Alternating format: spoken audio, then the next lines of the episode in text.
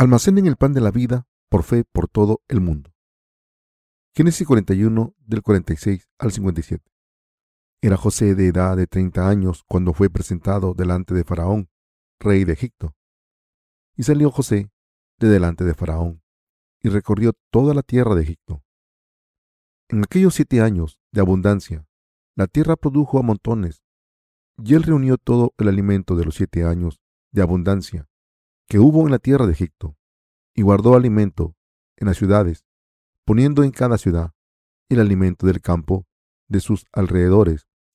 Recogió José trigo como arena del mar, mucho en extremo, hasta no poderse contar, porque no tenía número, y nacieron a José dos hijos antes que viniese el primer año del hambre, los cuales le dio a luz a Senac, hija de Potifera, sacerdote de On, y llamó José el nombre del primogénito Manasés, porque dijo, Dios me hizo olvidar todo mi trabajo y toda la casa de mi padre. Y llamó el nombre del segundo Efraín, porque dijo, Dios me hizo frutificar en la tierra de mi aflicción. Así se cumplieron los siete años de abundancia que hubo en la tierra de Egipto. Y comenzaron a venir los siete años del hambre, como José había dicho, y hubo hambre en todos los países, mas en toda la tierra de Egipto había pan. Cuando se sintió el hambre en toda la tierra de Egipto, el pueblo clamó a Faraón por pan, y dijo Faraón a todos los egipcios y a José, y hacer lo que él os dijere. Y el hambre estaba por toda la extensión del país.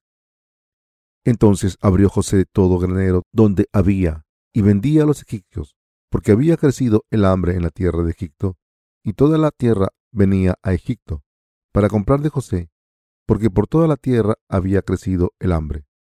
El pasaje de la escritura de hoy describe la historia de José cuando era gobernador de Egipto. Como ya saben, fue vendido como esclavo en Egipto por sus hermanos, pero al final se convirtió en gobernador de ese país. ¿Cómo pudo convertirse en gobernador de Egipto? Esta es una historia maravillosa. Cuando José estaba en la cárcel por acusaciones falsas, el faraón tuvo un sueño en la corte real y este sueño le impactó tanto que se quedó muy preocupado por él. Pero solo había una persona que podía interpretar el sueño del rey entre sus siervos reales. Entonces el copero del faraón recordó a José, quien había interpretado un sueño en la cárcel, y se lo recomendó al rey. Y por eso José fue llamado en la presencia del faraón, e interpretó este sueño, y por eso se convirtió en el gobernador de Egipto, y libró a ese país del hambre que el sueño había predicho. Hoy me gustaría darles un mensaje acerca del significado espiritual profundo de la interpretación de José del sueño del rey. José interpretó el sueño del faraón. El sueño que tuvo el faraón en su corte real fue el siguiente. Génesis 41 del 1 al 7. Dice, le parecía que estaba junto al río y que del río subían siete vacas hermosas a la vista y muy gordas y pasían en el prado, y que tras ellas subían del río otras siete vacas de feo aspecto y enjutas de carne. Y se pararon cerca de las vacas hermosas a la orilla del río, y que las vacas de feo aspecto y enjutas de carne devoraban a las siete vacas hermosas y muy gordas. Y despertó Faraón, se durmió de nuevo, y soñó la segunda vez, que siete espigas llenas y hermosas crecían de una sola caña, y que después de ellas salían otras siete espigas menudas y abatidas del viento solano, y las siete espigas menudas devoraban a las siete espigas gruesas y llenas, y despertó Faraón, y he aquí que era sueño. Y seguimos leyendo. Sucedió que por la mañana estaba agitado su espíritu, y envió e hizo llamar a todos los magos de Egipto y a todos sus sabios, y les contó Faraón sus sueños, mas no había quien los pudiese interpretar a Faraón. Génesis 41, 8. El faraón les contó el sueño a sus magos y les pidió que lo interpretaran, pero nadie pudo hacerlo. Entonces el copero le recomendó a José, al faraón, y José interpretó el sueño del rey. Su interpretación del sueño fue la siguiente. Génesis 41, del 25 al 36, dice, Entonces respondió José a Faraón, el sueño de Faraón es uno mismo. Dios ha mostrado a Faraón lo que va a hacer las siete vacas hermosas, siete años son, y las espigas hermosas son siete años. El sueño es uno mismo. También las siete vacas flacas y feas que subían tras ellas son siete años, y las siete espigas menudas y marchitas del viento solano, siete años serán de hambre. Esto es lo que respondo a Faraón. Lo que Dios va a hacer, lo ha mostrado a Faraón. He aquí vienen siete años de gran abundancia en toda la tierra de Egipto, y tras ellos seguirán siete años de hambre, y toda la abundancia será olvidada en la tierra de Egipto, y el hambre consumirá la tierra, y aquella abundancia no se echará de ver a causa del hambre siguiente, la cual será gravísima. Y el suceder el sueño a Faraón dos veces significa que la cosa es firme de parte de Dios y que Dios se apresura a hacerla. Por tanto, provéase ahora Faraón de un varón prudente y sabio, y póngalo sobre la tierra de Egipto. Haga esto Faraón, y ponga gobernadores sobre el país, y quinte la tierra de Egipto en los siete años de la abundancia, y junten toda la provisión de esos buenos años que vienen, y recojan el trigo bajo la mano de Faraón para mantenimiento de las ciudades, y guárdenlo, y esté aquella provisión en depósito para el país, para los siete años de hambre que habrá en la tierra de Egipto, y el país no perecerá de hambre. Esta fue la interpretación de José del sueño del rey. El faraón y sus siervos estaban complacidos con la interpretación de ese sueño. Y entonces el faraón le dijo a sus siervos, ¿acaso hallaremos a otro hombre como este, en quien esté el Espíritu de Dios? José era el gobernador de la casa de Potifar, el capitán de la guardia del faraón, pero vemos que el faraón le nombró gobernador de toda la tierra de Egipto, y tomó su sello de su mano y se lo puso a José, lo vistió de lino fino, le puso una cadena de oro en el cuello, le dio un carro con caballos, igual que el del faraón, e hizo que sus siervos se arrodillasen ante José. Se convirtió en un hombre con un poder inmenso, como vemos en Génesis 41 del 44 al 45. Y dijo Faraón a José, Yo soy Faraón, y sin ti ninguno alzará su mano ni su pie en toda la tierra de Egipto. Y llamó Faraón el nombre de José, Sana Panea, y le dio por mujer a Asenac, hija de Potifera, sacerdote de On. Y salió José por toda la tierra de Egipto. Entonces el faraón le dio a José mucho poder y autoridad sobre ese país. Los coreanos a menudo hablan del gran poder como poder que hace que los pájaros se caigan del cielo. El faraón le dio este tipo de poder y autoridad a José, diciendo, Y sin ti ninguno alzará su mano ni su pie en toda la tierra de Egipto. Sin el permiso de José, el pueblo de Egipto no podía levantar las manos ni los pies. Por ejemplo, hemos jugado al fútbol esta tarde y por la noche hemos jugado al ping-pong. Si hubiésemos vivido en ese periodo y hubiésemos jugado sin la aprobación de José, habríamos violado la ley y nos habrían matado. José tenía 30 años cuando se convirtió en gobernador de Egipto. Fue por toda la tierra de Egipto y gobernó. Génesis 41, del 47 al 49. Dice, en aquellos siete años de abundancia, la tierra produjo montones, y él reunió todo el alimento de los siete años de abundancia que hubo en la tierra de Egipto, y guardó alimento en las ciudades, poniendo en cada ciudad el alimento del campo de sus alrededores, Recogió José trigo como arena del mar, mucho en extremo, hasta no poderse contar, porque no tenía número. Como José interpretó el sueño del rey, hubo siete años de prosperidad. Los siete años de prosperidad que Dios permitió fueron para permitir que se almacenase toda la comida, y en todas las ciudades almacenó esta comida de los campos. En las ciudades, José reunió y almacenó tanto grano que dejó de contarlo porque no podía. Construyó graneros grandes y después de siete años de prosperidad, al comienzo del octavo año, hubo una gran hambruna en la tierra. Esto es lo que dice la Biblia acerca de esto, y comenzaron a venir los siete años del hambre, como José había dicho, y hubo hambre en todos los países, mas en toda la tierra de Egipto había pan. Cuando se sintió el hambre en toda la tierra de Egipto, el pueblo clamó a Faraón por pan. Y dijo Faraón a todos los egipcios y a José, y hacer lo que él os dijere. Génesis 41, del 54 al 55. En realidad, como José se había convertido en el gobernador de Egipto, pudo prepararse para el desastre de la hambruna que iba a llegar y como resultado todo el pueblo de Egipto pudo sobrevivir y prosperar. ¿Qué nos enseña el pasaje de las escrituras de hoy? El tiempo de la cosecha espiritual que Dios ha establecido se está acercando. Dios nos ha prometido que salvará a muchas almas perdidas en los tiempos de dolor de los que habló Jesús. Estoy seguro de que todos saben esto. La razón por la que les digo esto es que el fin del mundo se está acercando rápido. De hecho, ya han empezado los desastres en este mundo. Dios ha planeado que tengan lugar las siete eras según su voluntad. Apocalipsis 5.1. Entre estas siete eras, la primera ya ha pasado. La primera, es decir, el caballo blanco, en la que se proclama el Evangelio, es la era en la que el Evangelio floreció y siguió siendo predicado. Apocalipsis 6.2. Esta era ya pasó hace tiempo. Y la segunda es la de la ideología humana, es decir, la del caballo rojo, de fuego. Apocalipsis 6.4. Debido a las diferencias en la ideología humana, han tenido lugar muchas guerras y conflictos entre la humanidad, y esta era también ha pasado. La tercera es el periodo de los desastres y hambre, es decir, la era del caballo negro. Apocalipsis 6.5. Ahora estamos viviendo en la era de la calamidad y el hambre, la era de los dolores.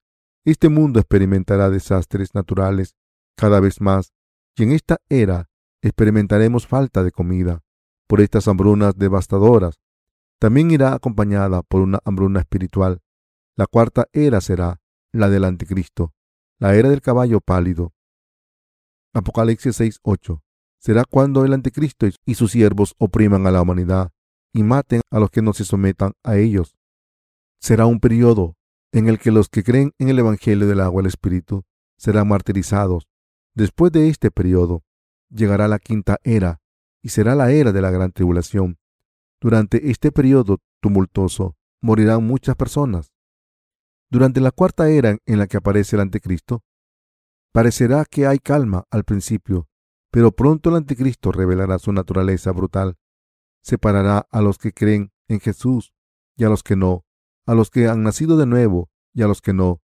Controlará a la gente y matará a los que no le escuchen o no reciban su barca. Estas personas no podrán comprar ni vender nada. Durante esta era, muchos santos serán martirizados y muchas personas que ahora están en el cristianismo creerán en el este evangelio del agua y el espíritu. Cuando llegue ese momento, la nación de Israel pasará por mucha adversidad y será atacada por el anticristo. Entonces, el pueblo de Israel llorará, llorará al Señor Dios y empezará a buscar al Salvador y a esperarle para que le salve y finalmente sabrán que el Salvador que estaban esperando es Jesucristo, quien ya había ido a su tierra. Intentarán entender que Jesús es el Cristo y entonces creerán en Él. Pero la Biblia nos dice que solo una minoría creerá en Él. Durante estos tiempos, muchas personas entre la nación de Israel serán martirizadas y muchas otras serán martirizadas durante ese periodo. ¿En qué era estamos viviendo ahora entre las siete eras que Dios ha planeado? Entre estas siete eras, ¿en cuál estamos viviendo? El periodo en el que vivimos es la tercera era, la era de la calamidad. Algunos de ustedes pueden preguntarse, ¿cómo puede ser esta la era de la calamidad? La Biblia dice que esta era presente es la era de la calamidad, como se dice en Mateo 25 y en Apocalipsis 6. No hay nadie que pueda negar que esta es la era de los dolores y el hecho de que estemos viviendo en ella. Queridos hermanos, ¿creen en esto? Queridos hermanos, leamos el Apocalipsis juntos. Apocalipsis 6, del 1 al 17. Dice, Vi cuando el Cordero abrió uno de los sellos y oí a uno de los cuatro seres vivientes decir, como con voz de trueno, ven y mira. Y miré, y he aquí un caballo blanco, y el que lo montaba tenía un arco, y le fue dada una corona, y salió venciendo y para vencer. Cuando abrió el segundo sello, oí al segundo ser viviente, que decía, ven y mira. Y salió otro caballo bermejo, y al que lo montaba le fue dado poder de quitar de la tierra la paz, y que se matasen unos a otros, y se le dio una gran espada. Cuando abrió el tercer sello, oí al, tercer ser viviente que decía, ven y mira. Y miré, y he aquí un caballo negro. Y el que lo montaba tenía una balanza en la mano. Y oí una voz de en medio de los cuatro seres vivientes que decía, Dos libras de trigo por un denario, y seis libras de cebada por un denario, pero no dañes el aceite ni el vino. Cuando abrió el cuarto sello, oí la voz del cuarto ser viviente que decía, Ven y mira. Miré, y he aquí un caballo amarillo, y el que lo montaba tenía por nombre muerte. Y el Hade le seguía, y le fue dada potestad sobre la cuarta parte de la tierra, para matar con espada, con hambre, con mortandad y con la fiera de la tierra. Cuando abrió el quinto sello, vi bajo el altar de las almas de los que habían sido muertos por causa de la palabra de Dios y por el testimonio que tenían. Y clamaban a gran voz diciendo, ¿Hasta cuándo, Señor, Santo verdadero, no juzgas y vengas nuestra sangre en los que moran en la tierra? Y se les dieron vestiduras blancas, y se les dijo que descansasen todavía un poco de tiempo hasta que se completara el número de sus consiervos y sus hermanos, que también habían de ser muertos como ellos. Miré, cuando abrió el sexto sello, y aquí hubo un gran terremoto, y el sol se puso negro como tela de silicio, y la luna se volvió toda como sangre, y las estrellas del cielo cayeron sobre la tierra, como la higuera deja caer sus higos, cuando es sacudida por un fuerte viento. Y el cielo se desvaneció como un pergamino que se enrolla, y todo monte y toda isla se removió de su lugar, y los reyes de la tierra, y los grandes, los ricos, los capitanes, los poderosos, y todo siervo, y todo libre, se escondieron en las cuevas y entre las peñas de los montes, y decían a los montes y a las peñas, Caed sobre nosotros, y escondednos del rostro de aquel que está sentado sobre el trono, y de la ira del Cordero, porque el gran día de su ira ha llegado, ¿y quién podrá sostenerse en pie? Cuando leemos este pasaje de las Escrituras en Apocalipsis 5, vemos que el que está sentado en el trono del cielo tenía un pergamino con algo escrito dentro y fuera, sellado con siete sellos. ¿Quién puede abrir y leer este pergamino?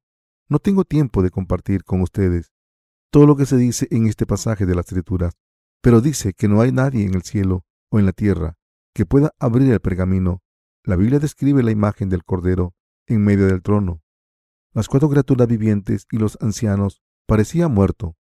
Y miré, y vi que en medio del trono y de los cuatro seres vivientes, y en medio de los ancianos, estaba en pie un cordero, como inmolado, que tenía siete cuernos y siete ojos, los cuales son los siete espíritus de Dios, enviados por toda la tierra.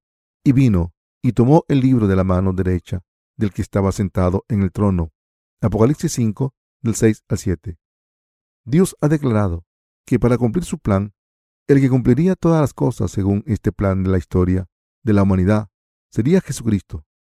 Vemos que Dios está revelando esto al apóstol Juan con todo detalle, y por eso el apóstol Juan empieza a describir su Apocalipsis diciendo, vi cuando el Cordero abrió uno de los sellos, y oí a uno de los cuatro seres vivientes decir, como con voz de trueno, ven y mira, y miré, y he aquí un caballo blanco, y el que lo montaba tenía un arco, y le fue dada una corona, y salió venciendo y para vencer. Apocalipsis 6 del 1 al 2. Algunos teólogos interpretan que el hombre del caballo blanco es el anticristo, pero no puedo estar de acuerdo con esta interpretación. La historia de Dios no empieza con el anticristo. El Señor de la historia humana es Jesucristo, y la Biblia también dice que el hombre en el caballo blanco tenía un arco, y se le dio una corona y fue conquistando, y fue conquistando, y a conquistar, Jesucristo es quien siempre vence en el pasado o en el presente. La segunda era es la del caballo rojo. Es la era donde habrá muchas guerras por culpa de las diferentes ideologías humanas, y es la era de la ideología humana. Esta segunda era fue seguida de la era del caballo negro. Cuando abrió el tercer sello, oí el tercer ser viviente que decía, ven y mira, y miré, y he aquí un caballo negro, y el que lo montaba tenía una balanza en la mano, y oí una voz de en medio de los cuatro seres vivientes que decía, dos libras de trigo por un denario y seis libras de cebada por un denario, pero no dañéis el aceite ni el vino. Apocalipsis 6 del 5 al 6. La tercera era la era de la calamidad, la era de los dolores. Esta era va seguida de la era del caballo pálido, como está claramente descrito. Cuando abrió el cuarto sello, oí la voz del cuarto ser viviente que decía, ven y mira. Miré, y he aquí un caballo amarillo, y el que lo montaba tenía por nombre muerte, y el Hade le seguía, y le fue dada potestad sobre la cuarta parte de la tierra, para matar con espada, con hambre, con mortandad y con la fiera de la tierra. En otras palabras, el Cordero abrió los sellos y reveló las páginas del pergamino. Cuando se abrió el primer sello, apareció un caballo blanco y se abrió el segundo sello para revelar la era del caballo rojo. El siguiente periodo es la era del caballo negro y el cuarto es la era del caballo pálido. Incluso antes de la creación de este universo, Dios planeó las siete eras dentro de la historia de la humanidad. Y al principio de la tercera era, las cosas empezarán a acelerarse y la historia de la humanidad empezará a cambiar dramáticamente. La cuarta era durará siete años. Durante esta cuarta era el anticristo aparecerá y matará a muchas personas. Durante la quinta era muchas personas morirán a manos del anticristo y los nacidos de nuevo serán martirizados durante este tiempo de dolor. Esto se debe a que los nacidos de nuevo no pueden escuchar las palabras malvadas del anticristo y no pueden ser controlados por su autoridad. Le dice a la humanidad que le llame Dios y le sirva a Él solo. Pero el Espíritu Santo dentro de nosotros no puede tolerar esto y por eso no podemos someternos a Él. Y por esta razón solo los nacidos de nuevo que creen en el Evangelio del agua y el Espíritu serán ejecutados. Durante este periodo del martirio, muchas personas de la nación de Israel serán martirizadas y la última cosecha tendrá lugar entre los que hayan leído nuestros libros que contienen el Evangelio del agua y el Espíritu. Será el tiempo de la última cosecha. La Biblia dice que el número de personas salvadas durante esta era será mayor que el número de los que han sido salvados hasta ahora. Está escrito que muchas personas serán salvadas entonces. Aquí, la pregunta es, ¿cuándo tiene lugar el rapto? Cuando se abra el sexto sello tendrá lugar el rapto. Hasta que llegue el rapto de los santos, el anticristo investigará a todas las personas y matará a los que no se someten a él. Los que no reciban la marca del anticristo serán ejecutados. Los que hemos nacido de nuevo no podemos someternos a esta coerción. Puede que estemos preocupados por esta carne y lo que le ocurrirá pero nunca nos someteremos al anticristo. Esto no lo hacemos por nuestra voluntad, sino por el Espíritu Santo dentro de nosotros. Nos dará el poder de rechazar al anticristo. Los poderes del anticristo se oponen a Dios y por eso el Espíritu Santo no nos permite que nos sometamos a él. Jesucristo nos dijo, cuando os trajeren a las sinagogas ante los magistrados y las autoridades, no os preocupéis por cómo o qué habéis de responder o qué habréis de decir, porque el Espíritu Santo os enseñará en la misma hora lo que debáis decir. Lucas 12, del 11 al 12. Nuestro Señor nos prometió que el Espíritu Santo nos daría a los santos nacidos de nuevo las cosas que diremos con confianza cuando estemos en esta situación desesperada. Dios nos dará la confianza y el poder para que podamos luchar contra Satanás. Por eso muchos de los nacidos de nuevo serán martirizados en estos tiempos. Debemos conocer perfectamente el presente el libro del Apocalipsis es muy difícil de interpretar. Como esto es así, han surgido muchas interpretaciones erróneas de estos pasajes del libro del Apocalipsis. Por ejemplo, un experto de la Biblia americana llamado Cyrus Scofield enseñó el llamado rapto en la pretribulación diciendo que el rapto tendrá lugar durante la tercera era, es decir, durante la era de los dolores, y según sus ideas, cuando se abra el cuarto sello, aparecerá el anticristo y cuando esto pase, quien crea en Jesús será llevado con él y no estará en la tierra más. Según la Biblia, esto es incorrecto. ¿Cuánto tiempo estarán los santos en este mundo? Esta era presente en la tercera era, la de las calamidades y el hambre. Cuando se abra el cuarto sello, será la cuarta era en la que aparecerá el anticristo y los santos seguirán viviendo en este mundo. Pero, como este experto, muchos líderes cristianos malinterpretan las palabras del libro del Apocalipsis e insisten en que el rapto tendrá lugar antes de que venga el anticristo. ¿Ha habido algún rapto ahora? No, esto no ha ocurrido todavía. El rapto tendrá lugar cuando muchas personas mueran por su fe, y si estamos vivos, entonces muchas personas escucharán el Evangelio del agua y el Espíritu a través de nosotros y creerán en este verdadero Evangelio. Por tanto, tenemos la enorme responsabilidad de cumplir nuestro llamado como personas que creen en el Evangelio del agua y el Espíritu. Debemos planear las cosas que nos propongamos diligentemente Esto se debe a que el Señor ya ha tomado el pergamino de la mano de Dios Padre, y a partir de ahora este mundo se moverá según su providencia, como está escrito en el pergamino. Y entonces Jesucristo vendrá a este mundo como el juez. Dios nos dijo que cuando creó el universo y la humanidad, no lo hizo sin un plan, sino que tenía un plan perfecto que se cumplirá detalladamente con su voluntad. Cuando los sellos del pergamino se abran, los planes de Dios escritos en él se revelarán paso a paso. El Señor Dios dijo, Yo soy el Alfa y el Omega, que significa el principio y el fin. Nuestro Dios es así. Jesucristo está a cargo de todas las cosas desde el principio, cumple su voluntad y creará un mundo nuevo para nosotros. Debemos saber esto. Si es así, ¿en qué era estamos viviendo ahora? El cuarto sello no se ha abierto todavía. Estamos viviendo en la era que el tercer sello se ha abierto. La era del tercer sello es la era del caballo negro y representa la era de la calamidad y el hambre, como está escrito. Y oí una voz de en medio de los cuatro seres vivientes que decía, dos libras de trigo por un denario y seis libras de cebada por un denario, pero no dañes el aceite ni el vino. Apocalipsis 6, verso 6.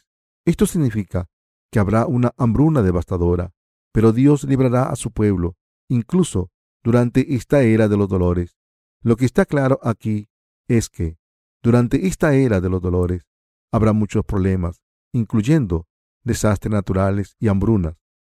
Queridos hermanos, va a llegar una hambruna severa, una hambruna espiritual y física. Si miran a su alrededor, verán muchas señales de hambrunas espirituales y físicas. Ya hay una hambruna severa en las almas de muchos cristianos nominales. ¿Pueden reconocer esto? ¿Verdad? Les pido que entiendan que la iglesia de Dios está en la era del tercer sello, es decir, la era de los grandes dolores. Este mundo está decayendo muy rápidamente. Hemos leído la noticia de que los Estados Unidos está empezando a presionar a nuestro gobierno para que importemos arroz de su país. Pero, ¿cómo puede ser cuando somos una nación con un estómago lleno a la que no le falta de nada? Están diciendo, tenemos demasiado grano, por favor, compra algo. Pero en un futuro no muy distante, esto no será así. Todo producto agrícola cosechado en cada país no será suficiente para el propio país y todos los países pasarán hambre. En un futuro no muy distante será normal que los países y la gente muera de hambre. Nosotros veremos cómo pasa esto, veremos estos desastres con nuestros ojos de la carne y oiremos hablar de ellos con nuestros oídos y experimentaremos muchas de estas cosas. Debemos reconocer que hoy en día estamos viviendo en la era de las calamidades y debemos vivir con nuestra fe. Lo que está claro es que estas cosas ocurrirán. No son solo mis palabras. Ya les dije una fe. Creo que fue en el campamento de formación de discípulos de 1995 que habría muchos problemas en el año 2005. Sinceramente, es muy difícil hacer toda la obra de proclamar el Evangelio del agua y el Espíritu durante esta era. Esto es porque ahora estamos en la era de la hambruna. Es una era de hambruna extrema. Físicamente, Muchas personas están muriendo de hambre y además es cada vez más difícil proclamar el Evangelio del agua y el Espíritu. Y por eso oro, para que actuemos con este conocimiento. Debemos estar bien informados acerca de la era en la que estamos y estar preparados para la que va a venir para proclamar el Evangelio del agua y el Espíritu. Según la interpretación del sueño del rey que hizo, que hizo José, durante los siete años de prosperidad, se preparó por la hambruna al recoger una quinta parte de las cosechas y almacenarla en grandes almacenes. Nunca había habido un tiempo en Egipto en el que los almacenes estuviesen tan llenos como en el tiempo del gobernador de Egipto. José construyó muchos almacenes por todo Egipto. Algunas personas que no entendieron lo que estaba pasando cuestionaron a José por haber construido tantos almacenes. La tierra había dado tanta cosecha que empezaron a cuestionar por qué había que construir tantos almacenes y meter ahí la comida. Seguramente criticaban el coste de mantenimiento de estos almacenes. Sus quejas pueden aparecer plausibles, porque era muy difícil mantener tantos almacenes. Sin embargo, José estaba decidido y almacenó comida durante los siete años de plenitud en muchos lugares. Después de estos siete años, cada almacén tenía una montaña enorme de comida. Cuando acabaron estos siete años, De repente hubo una gran hambruna, y el pueblo de Egipto, que había dudado de José, se quedó sin comida. Así que fueron al faraón y le pidieron grano. José era el gobernador de Egipto en aquel entonces, y por eso pidió que se abriesen los almacenes, y el grano almacenado se vendió al pueblo de Egipto. De esta manera salvó al país y a su pueblo y al final a su padre Jacob y a sus hermanos. La razón por la que estoy dando este sermón de las Escrituras es para pedirles que se dediquen completamente a proclamar el Evangelio del agua y el Espíritu a todo el mundo. Queridos hermanos, ahora mismo estamos compartiendo el Evangelio del agua y el Espíritu a toda la gente del mundo a través de nuestros libros impresos y electrónicos. El Evangelio del agua y el Espíritu, como lo hemos preparado nosotros, eliminará todos los pecados de las almas de la gente. Cuando lo propaguemos, habrá alguien que solicite nuestros libros y los lea, y otras personas los dejarán en la estantería. Entre estas personas, algunas quizás hayan terminado de leer los libros, mientras que otras personas los han tirado después de leerlos o después de echarles un vistazo. También habrá personas que tomen prestado nuestros libros de otras personas y los estudien completamente, y otras que dejen de leer después del prólogo. Pase lo que pase, hemos enviado muchos libros impresos que contienen el Evangelio del agua y el Espíritu por todo el mundo, y han llegado a muchos sitios, y están en las estanterías de las personas que los han solicitado, y están siendo leídos. La razón por la que publicamos estos libros al por mayor y los enviamos a todo el mundo es que nos estamos preparando para una hambruna futura. Hay una hambruna física y espiritual por llegar a este mundo, y la gente morirá en ella, y por eso nos estamos preparando de la misma manera en que José almacenó grano en los años de prosperidad. Nosotros nos estamos preparando para el futuro. Estamos haciendo este ministerio porque la mayoría de cristianos de todo el mundo cree en Jesús sin conocer el Evangelio del agua y el Espíritu. Hay personas que debaten consigo mismas si el Evangelio del agua y el Espíritu es el verdadero Evangelio o no. Cuando leemos la Biblia correcta y detenidamente, el Evangelio del agua y el Espíritu aparece en ella, pero estas personas no han encontrado el Evangelio del agua y el Espíritu todavía. Espiritualmente hablando, son ciegos en espíritu. Como los pastores creen en esta doctrina del rapto de la pretribulación, y por eso muchos cristianos creen que serán tomados antes de la gran tribulación y no pueden escapar de la confusión espiritual. Están en esta era de las calamidades. Por tanto, muchos de ellos siguen viviendo sus vidas con culpa en sus corazones. Llegará el momento en el que estas personas irán a Dios y agonizarán por sus pecados. Algunas personas entrarán en contacto con estos libros que contienen el Evangelio del agua y el Espíritu y los leerán. Entonces, si aceptan este verdadero Evangelio, recibirán la salvación. Y José guardó el grano y se lo dio a mucha gente durante los tiempos de la hambruna. Y por eso yo sé que, a través de nuestros libros sobre el Evangelio del agua y el Espíritu, muchas personas en este mundo serán salvadas de los pecados del mundo. Todo se cumplirá. Y estas cosas están escritas en la Biblia. Las cosas escritas en el Antiguo Testamento se cumplieron en el Nuevo Testamento. Estoy seguro de que, para que los que estamos predicando el Evangelio del agua y el Espíritu, estemos preparados para la hambruna futura. Nuestro Señor Dios ha escrito el pasaje de las Escrituras en detalle. Ahora mismo estamos imprimiendo libros sobre el Evangelio del agua y el Espíritu y enviándolos a la gente gratis. Cuando llegue el momento de la que hablo, la gente tendrá que evaluar sus vidas espirituales. ¿Qué deben evaluar?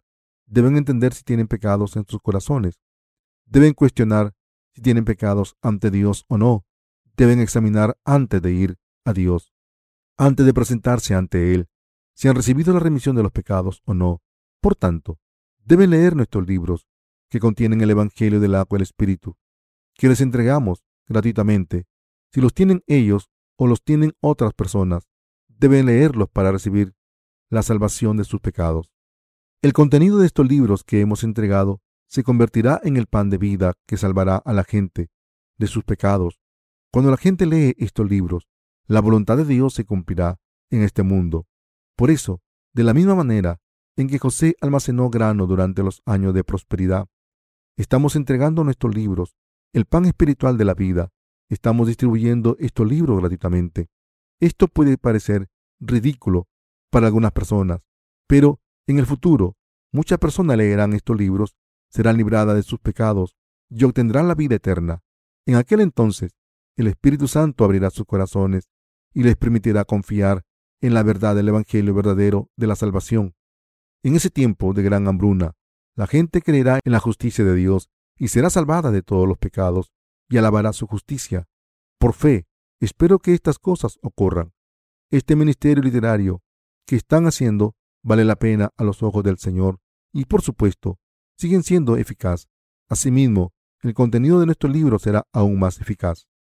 En esta tercera era y en la cuarta era, cuando aparezca el anticristo, a través del Evangelio del agua y el Espíritu que estamos proclamando, estoy seguro de que se cumplirá la voluntad del Señor.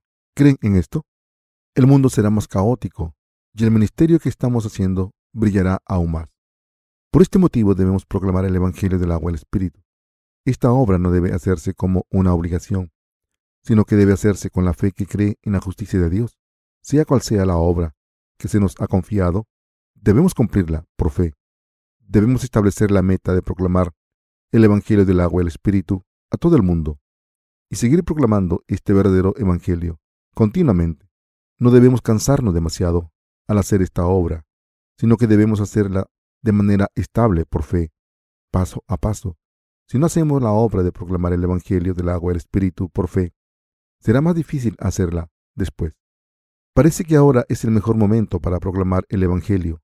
Como ahora es la era del hambre, la gente puede estar interesada en nuestros libros y leerlos. Pero también es posible que la gente se deje de preocupar por Dios aún más, por los pecados de este mundo, que son aún más abundantes. La vida de las personas empezarán a ser divididas en dos extremos. Algunas se morirán de hambre por la falta de comida física y otras se ahogarán en los placeres de este mundo y morirán espiritual y físicamente mientras se oponen a Dios. Por el contrario, algunas personas quieren encontrar su salvación. Se pueden llamar buscadores de la verdad. Ahora estamos viviendo en un mundo pecador, así que puede ser más fácil proclamar el Evangelio del agua del Espíritu. Pero en los últimos días será más difícil. Sin embargo, la obra que estamos haciendo ahora dará resultados. Durante los últimos días, multitud de personas serán salvadas al leer nuestros libros y darán gracias a Dios. De ahora en adelante, muchas personas buscarán nuestros libros con corazones que desean ser salvados de sus pecados. Buscarán estos libros, los leerán, creerán en Dios correctamente y serán como nosotros y empezarán a compartir el Evangelio del agua el Espíritu con nosotros, aunque no podamos hacerlo todo a la vez. Dios usará a estos nuevos creyentes para seguir cumpliendo su obra y mostrar su poder. Creemos en esto. Este ministerio literario que estamos haciendo ahora es la misma obra que José hizo cuando se preparó para una gran hambruna. José construyó almacenes, guardó el grano y se lo dio a muchas personas durante la hambruna. De la misma manera, estamos almacenando los libros sobre el Evangelio del agua del Espíritu y esperando a que muchas personas que buscan la verdad la encuentren. Después de que José se convirtiese en gobernador de Egipto, no construyó un almacén en un solo lugar, sino que construyó muchos por todo el reino, tanto en el campo como en la ciudad, donde vio que era necesario. Construyó almacenes para el grano en las zonas abiertas como los planos. José seguramente construyó cientos o miles de graneros, y pueden estar seguros de que se construyeron graneros en las zonas agrícolas cuando lo ordenó por toda la tierra, y en varias regiones se construyeron graneros y se llenaron con las cosechas que sobraban. De manera similar, los libros que entregamos gratuitamente han sido enviados por todo el mundo y están siendo almacenados en muchos lugares, y cuando llegue el momento adecuado, la gente leerá los libros y recibirá la salvación de sus pecados, y la voluntad de Dios se cumplirá. Desde entonces proclamaremos el Evangelio del agua del Espíritu con más seguridad. Antes de que terminemos esta era, proclamaremos el Evangelio del agua del Espíritu al máximo con todo nuestro corazón. Queridos hermanos, la tercera era acabará pronto. Al empezar esta tercera era, cambiará el curso del mundo drásticamente. La primera y segunda era pasaron lentamente, pero al empezar la tercera era, habrá un progreso más rápido. Cuando lleguen los últimos días seremos martirizados juntos con otros santos que tienen fe en el Evangelio del agua y el Espíritu. En aquel entonces, por todo el mundo, habrá muchas personas que tendrán la misma fe que nosotros y no podremos comunicarnos bien. Así que utilizaremos gestos para hablar. Estamos almacenando el Evangelio del agua y el Espíritu para esos tiempos. Esta era actual es la tercera era. Estoy convencido de que esta era presente en la que vivimos es la tercera era, la del caballo negro. Esta era pasará rápidamente. Los expertos del medio ambiente y del clima están diciendo que en el 2020 los iber polares se derretirán y mucha tierra quedará inundada bajo el agua. Están diciendo que habrá un momento en los desastres naturales por todo el mundo, cuando la naturaleza empiece a ser destruida de esta manera. El progreso será muy rápido. La destrucción total llegará en un abrir y cerrar de ojos, de la misma manera en que las epidemias se extienden fácilmente. Después de inundaciones devastadoras, la muerte llegará rápidamente a este mundo. Por eso estamos luchando para proclamar el Evangelio del agua y el Espíritu a la gente de todo el mundo en este momento. En este mismo momento, mi meta en la vida es llevar a cabo la voluntad de Dios al enseñar estas verdades a los santos, siervos y obreros de su iglesia. Debemos saber que estas cosas no se cumplirán por nuestras fuerzas, sino que se llevarán a cabo a través de nuestra confianza en la palabra del Señor y nuestras oraciones. Debemos saber que Dios nos dará fe y debemos reconocer lo que debemos hacer. Los que saben qué hacer y lo hacen por fe son la gente bendecida por Dios. ¿En qué era estamos viviendo ahora? Debemos saber esto. No hay respuestas claras para nuestra mente humana. Por mucho que se nos preguntemos, por mucho que nos preguntemos cómo vivir o cómo preparar para el futuro. Si les contara las historias de terror de la era de la hambruna, tendrían miedo Así que no quiero hablarles de estas historias horribles, porque ya les he hablado de esto lo suficiente. ¿Cuánto miedo tendrían si les dijese estas cosas ahora? Por eso no les quiero hablar de estas cosas terribles. Para más detalles sobre este tema, lea mi libro de sermones sobre Apocalipsis. Aunque el fin del mundo esté cerca, debemos seguir haciendo este ministerio que se nos ha confiado. Esto se debe a que estamos en la era de la hambruna y no nos queda mucho tiempo. Esta es la era de la calamidad.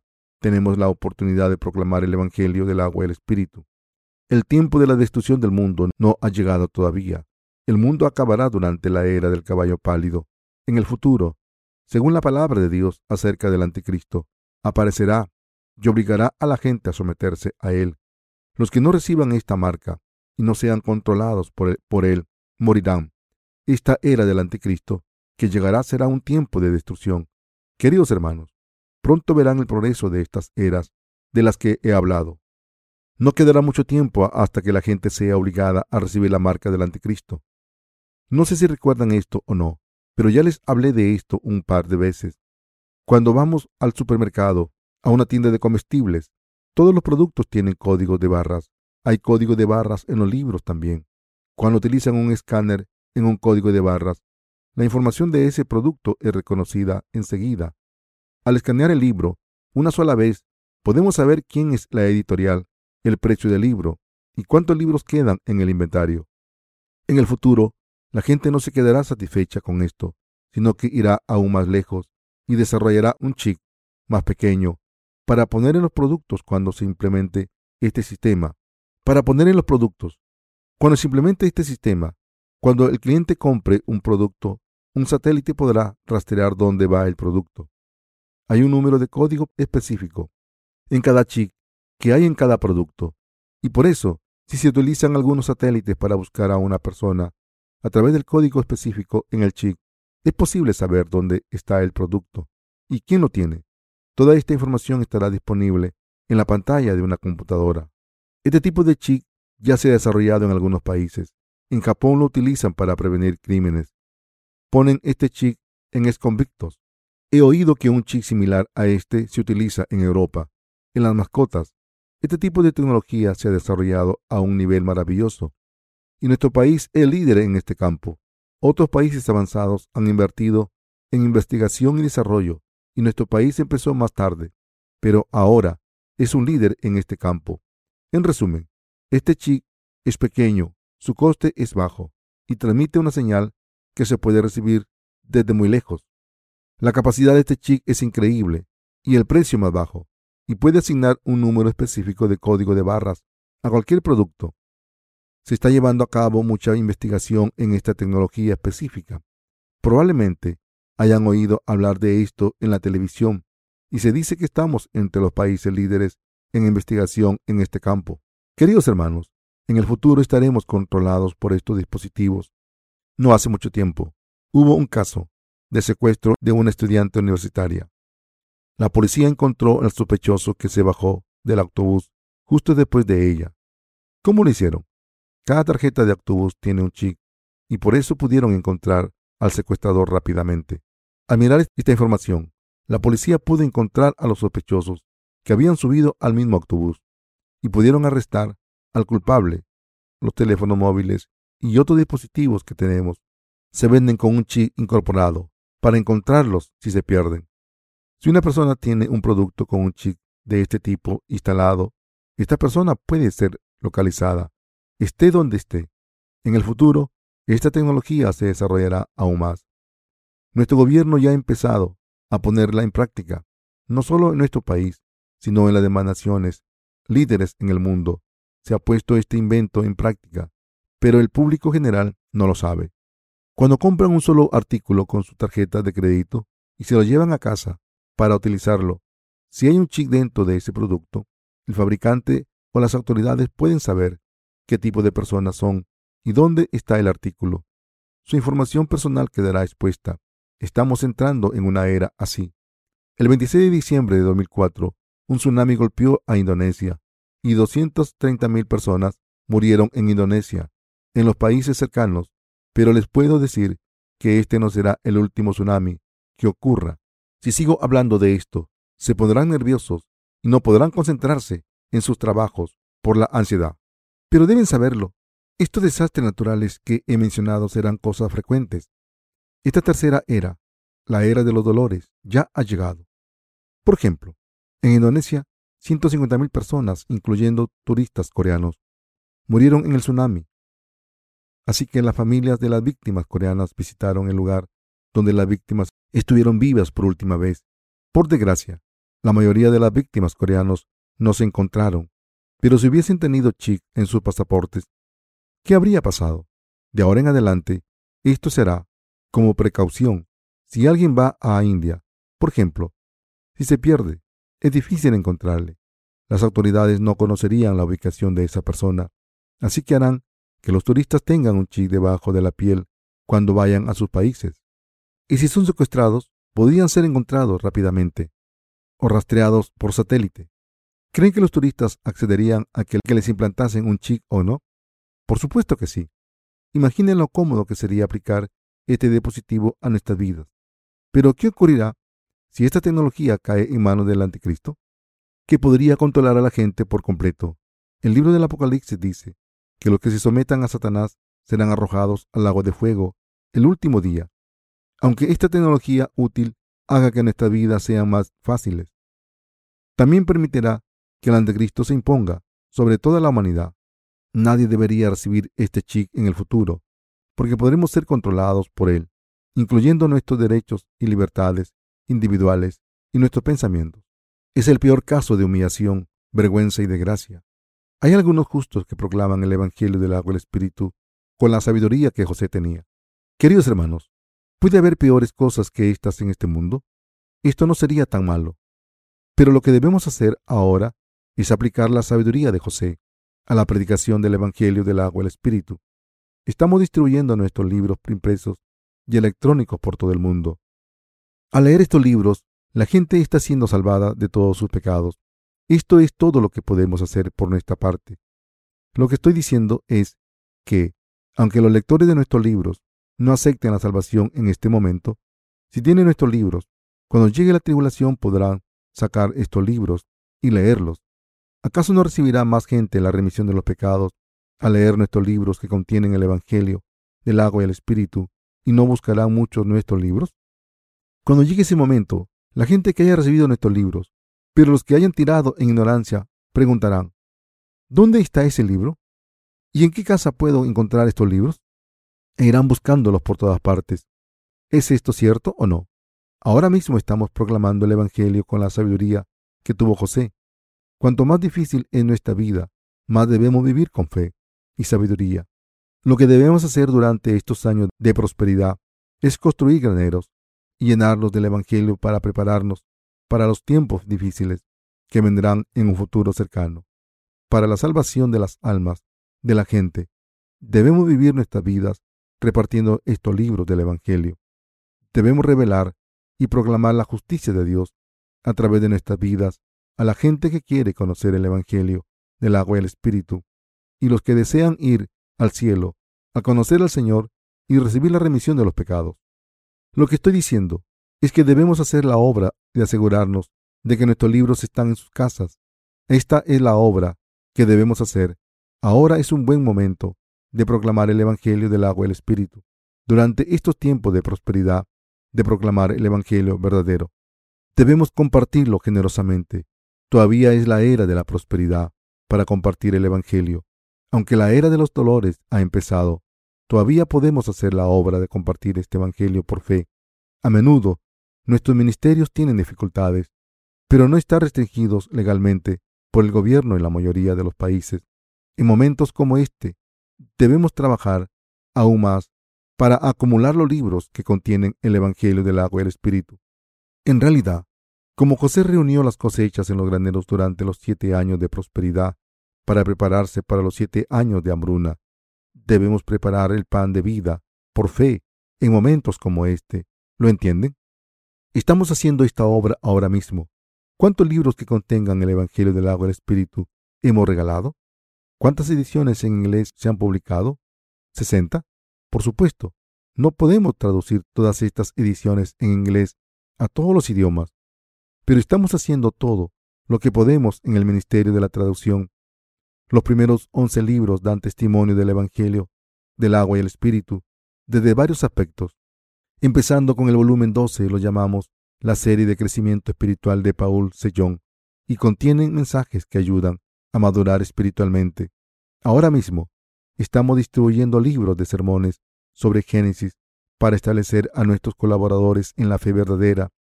Mi serie sobre crecimiento espiritual será útil para nuestros lectores que hayan recibido la remisión de los pecados. Algunos de ustedes que están en la iglesia de Dios pueden pensar que han hecho suficiente o demasiado. Algunos piensan que es suficiente haber hecho lo que hemos hecho. Puede que piensen, ¿por qué tenemos que seguir haciendo este ministerio como si fuera cuestión de vida o muerte? Pero si no almacenamos los libros del Evangelio, ahora, cuando llegue la hambruna de los siete años, la gente de este mundo morirá de hambre. Antes de que acaben los años de prosperidad, debemos seguir haciendo esta obra. Cuando llegue la era del caballo pálido, no podremos hacer esta obra más. Sé que, cuando llegue ese momento, el Espíritu Santo cumplirá su obra a través de los libros que hemos distribuido. La obra que estamos haciendo es la obra de Dios importante. Queridos hermanos, en este momento hay mucha lucha de poder para ver quién dominará en Asia y el mundo entero. Sin embargo, como he mencionado antes, ¿qué ocurrirá si hay un tsunami y muere mucha gente? Muchos países donarán dinero. En las reuniones del G7 u otras reuniones inferiores, los líderes de muchos países se reúnen para hablar y tomar decisiones juntos. Hay muchas organizaciones diferentes en este mundo y hay muchos temas que tratar actualmente. Los Estados Unidos están intentando mantener su hegemonía por todo el mundo y están atacando a Afganistán e Irak. Irak no tiene armas nucleares, pero los Estados Unidos han utilizado esto como excusa para atacar al país. Algunos países poderosos están intentando dominar el mundo. Estos países poderosos se unirán para mantener un orden mundial durante un tiempo pero un día alguien arrebatará el poder. Habrá una coalición unida que ejercerá control sobre todo el mundo. Cuando ocurran desastres naturales en el mundo, necesitamos que estas organizaciones globales se unan y gobiernen el mundo. Actualmente es difícil que el gobierno de un país administre sus propios asuntos. Como he dicho anteriormente, cuando ocurran desastres naturales, como un tsunami masivo, será tan devastador que la gente no sabrá qué hacer y por eso estas organizaciones han sido establecidas para unir a los países, para administrar y controlar la ayuda que vaya a la gente afectada mediante fondos o personal. Sin embargo, estos proyectos intentarán controlar el mundo. Como saben, hay cierto presidente que está ejerciendo presión sobre otros países constantemente para conseguir sus metas. Sinceramente, si piensan en esto, ¿por qué es tan importante que un país tenga armas nucleares? Me gustaría preguntarle a este presidente agresivo, tienes cientos de bombas nucleares en tu arsenal y dices que estos países están intentando hacer bombas nucleares y quieren destruir tu país o el mundo entero. ¿No es esto irónico y cómico? Pero tienen sus razones, así que no debemos meternos. Pero todas estas cosas son parte de una lucha de poder por el dominio del mundo. Podemos ver muchos casos así. Dentro de poco el resultado de esta lucha de poder por el control del mundo se verá claramente. Ahora los Estados Unidos y Japón están colaborando políticamente. Nuestro país es un aliado de los Estados Unidos también. Debemos unir nuestros esfuerzos con la nación más fuerte del mundo. Pero pienso que no estamos muy cerca. Japón ha estado muy unido a América y están pegados con pegamento. Solo en tiempo reciente vemos que Japón se ha unido a los Estados Unidos, pero nuestro país le dice a los Estados Unidos que salga de nuestro país. Esto es ridículo. Los coreanos somos estúpidos. No sabemos lo que pasa a nuestro alrededor y seguimos nuestras emociones. También despreciamos a los japoneses. Esto se debe a que nos dominaron y estamos resentidos. No debemos odiar a nadie, pero las cosas que hicieron durante el periodo colonial japonés fueron terribles. Si se hubiesen disculpado, les habríamos perdonado. Si hubiesen dicho que actuaron sin pensar, buscando el poder y que lo sienten, las cosas estarían mejor. Muchas mujeres coreanas fueron obligadas a prostituirse para el ejército japonés durante la Segunda Guerra Mundial. Queridos hermanos, ¿cómo creen que se sienten estas mujeres incluso ahora? Fueron secuestradas mientras dormían y sufrieron mucho. Los japoneses deberían disculparse y compensarles y decir que lo sienten como nación y que no pensaron lo que estaban haciendo. Deberían preguntar, ¿cómo pueden compensar a esas mujeres o por lo menos demostrar su sentimiento de arrepentimiento con palabras? Pero se niegan. Así es la nación de Japón. En momentos como este, sería positivo tener una buena relación con los Estados Unidos las cosas que he mencionado están pasando en este mundo. En momentos como este, no debemos poner primero nuestros sentimientos. Queridos hermanos, ¿creen que el anticristo dirá que es el anticristo? Por supuesto que no. Satanás entrará en una persona con poder y a través de ese gobernador oprimirá al pueblo de Dios y se levantará contra él. No sabemos quién será el anticristo. Sin embargo, las cosas que les he dicho están ocurriendo ahora. Nadie sabe quién será el anticristo pero es seguro que aparecerá pronto. Sin embargo, no debemos olvidar que estos tiempos en los que vivimos son la era de la hambruna. Vivan su vida sin olvidar esto.